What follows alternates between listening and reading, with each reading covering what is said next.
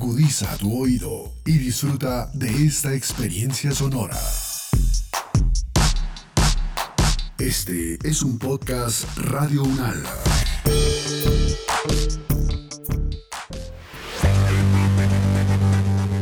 Y si además de contemplar la belleza de los colores del arco iris y de las mariposas, nos aventuramos a comprender por qué los vemos y por qué ocurren, entonces podremos tener la certeza de un disfrute más pleno. Luz y color.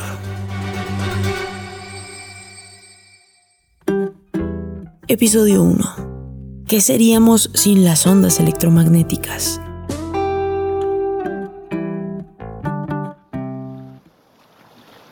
Santi y Marga están de expedición en el mar, pero su velero se extravió. Marga, creo que nos perdimos. La brújula indica que vamos en la dirección incorrecta. Ay, Santi, seguro que el viento cambió de dirección y nos desvió el rumbo. Necesitamos contactar rescatistas en tierra. ¿Cómo podemos hacerlo? Hmm, podríamos hacer una fogata. No, pero ¿quién va a ver ese humero desde la costa? ¡Auxilio! ¡Ayuda! Creo que gritar no es muy adecuado. Las olas opacan nuestra voz y estamos muy lejos. Nuestros gritos no van a llegar a tierra. ¡Ay! Pero podemos utilizar la bocina del barco. No, Marga, eso no lo van a escuchar. Como nuestros gritos. Estamos muy lejos de la costa. Sí, pero eso suena más fuerte que nuestras voces. Sí, es cierto. Pero al igual que nuestras voces, ese sonido se dispersa en el espacio. En este caso, yo creo que las ondas sonoras no son nuestra mejor opción. Pero espérate, podríamos usar el reflector del barco. Ese tiene una luz muy potente. Sí, es cierto. Tal vez llegue a tierra. Pero, ¿cómo sabemos si alguien la está viendo? Mmm, no lo sé. Espérate, voy a intentar hacer una llamada. Ah, no tengo señal. No podría ser peor. Tenemos a nuestra disposición tantos tipos de comunicación, nuestras voces, la luz, el celular, y ninguna sirve. ¿Y sabes qué tienen todas en común? Que son ondas. Nosotros estamos rodeados por ondas todo el tiempo. La diferencia está en cómo se transportan. Por ejemplo, el sonido de la bocina necesita el aire para transportarse. Esa es una onda mecánica. En cambio, las ondas que nos llegan al celular o las que emite el reflector de luz no necesitan de medio de transporte.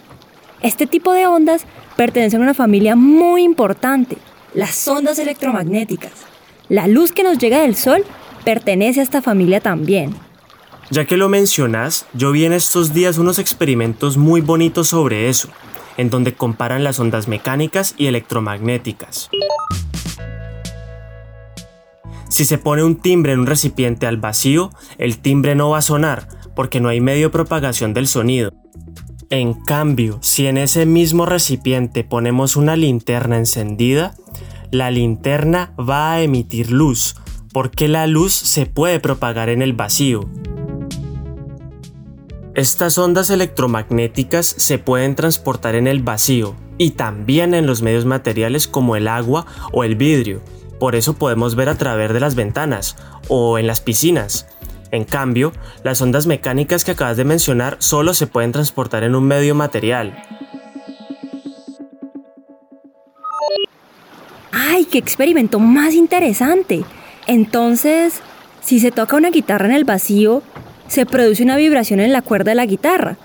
Pero como no hay un medio de transporte, la onda no se va a propagar y no habrá sonido. Es que uno no es consciente de la diversidad de ondas mecánicas que hay, pero hay muchas. Las ondas que vemos en la superficie del agua cuando se tira una piedra, las ondas de sonido que emiten los instrumentos musicales de cuerda, las ondas que se transmiten en un resorte, o incluso las ondas sísmicas que son las causantes de los terremotos. Hay muchos animales que utilizan las ondas mecánicas para comunicarse o para conocer su entorno. En el mar están los cetáceos, como las ballenas y los delfines, que las usan para comunicarse. Y no solo los animales marinos, también algunos animales terrestres, como los elefantes, los murciélagos y las musarañas. No, y seguro que se me olvidan muchos más. Sí, exacto. Las ballenas lo utilizan. A eso se le llama ecolocalización. Es la capacidad de algunos animales, como las ballenas, de reconocer su entorno utilizando esas emisiones de sonido e interpretando el eco que les llega de los objetos a su alrededor. Ellas pueden hacer eso porque el agua les sirve como medio de transporte de las ondas de sonido que emiten. En el caso de las musarañas, Santi, la ecolocalización prácticamente cumple la función de los ojos. ¡Ay, Santi! Ya que estamos hablando de ondas electromagnéticas, me acordé que este velero tiene un sistema radio. Esa podría ser la solución. Ve, verdad. Eso está en la, en la cabina principal. Vamos a ver. Sí, sí, vamos, vamos.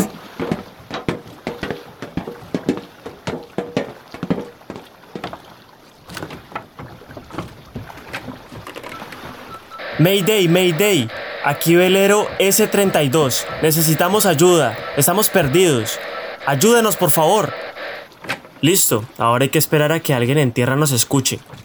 La onda de radio es la mejor forma de comunicación en nuestro caso. Esperemos que un receptor reciba la señal de onda de radio que acabamos de emitir.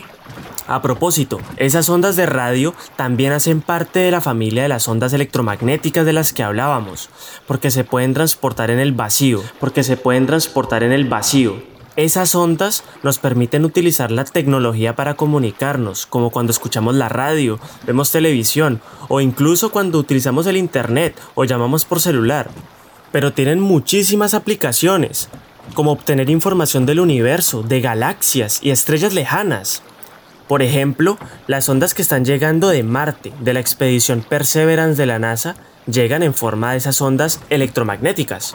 Pero tienen muchísimas aplicaciones más.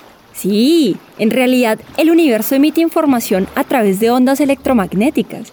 Nosotros estamos constantemente recibiendo información en forma de ondas, pero no somos capaces de captar toda esa información. Nuestro cuerpo está dotado de órganos receptores que pueden captar una parte de ese espectro de ondas. Por ejemplo, algunas las podemos ver con nuestros ojos. Ay, Santi, ahora que caigo en cuenta, por eso se le llama el espectro visible. Pero en realidad el proceso de ver no es tan simple como suena. La luz llega al sistema de lentes naturales que hay en nuestros ojos, como la córnea y el cristalino.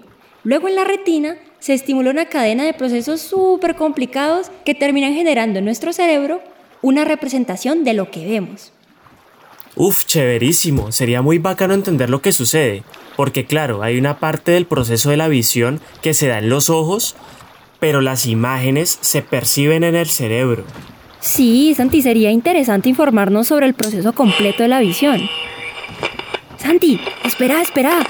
La radio está sonando. Hola, ¿hay alguien escuchando? Sí, los escuchamos. Recibimos su señal. Ya enviamos un barco para su rescate. Enterados. Muchas gracias. Uf, qué bien. Ya vienen por nosotros. Uy, Marga, nos salvamos de esta, ¿no? Sí, qué alegría. Uf.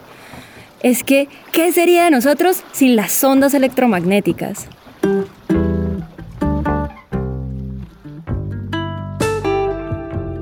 Si quieres saber más sobre los temas abordados en este episodio, puedes encontrar información adicional en la descripción y mucha más al final de la transcripción.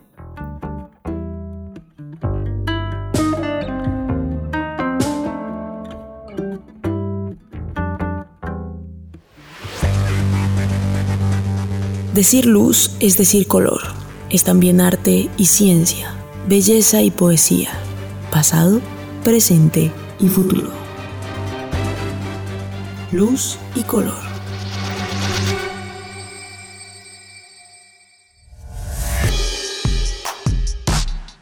Las opiniones aquí expresadas son de entera responsabilidad de sus autores y solo comprometen a los realizadores de este podcast. No representan necesariamente el pensamiento de Radio Unal ni la posición oficial de la universidad. Y otros podcasts en nuestro sitio web podcast.unradio.unal.edu.co.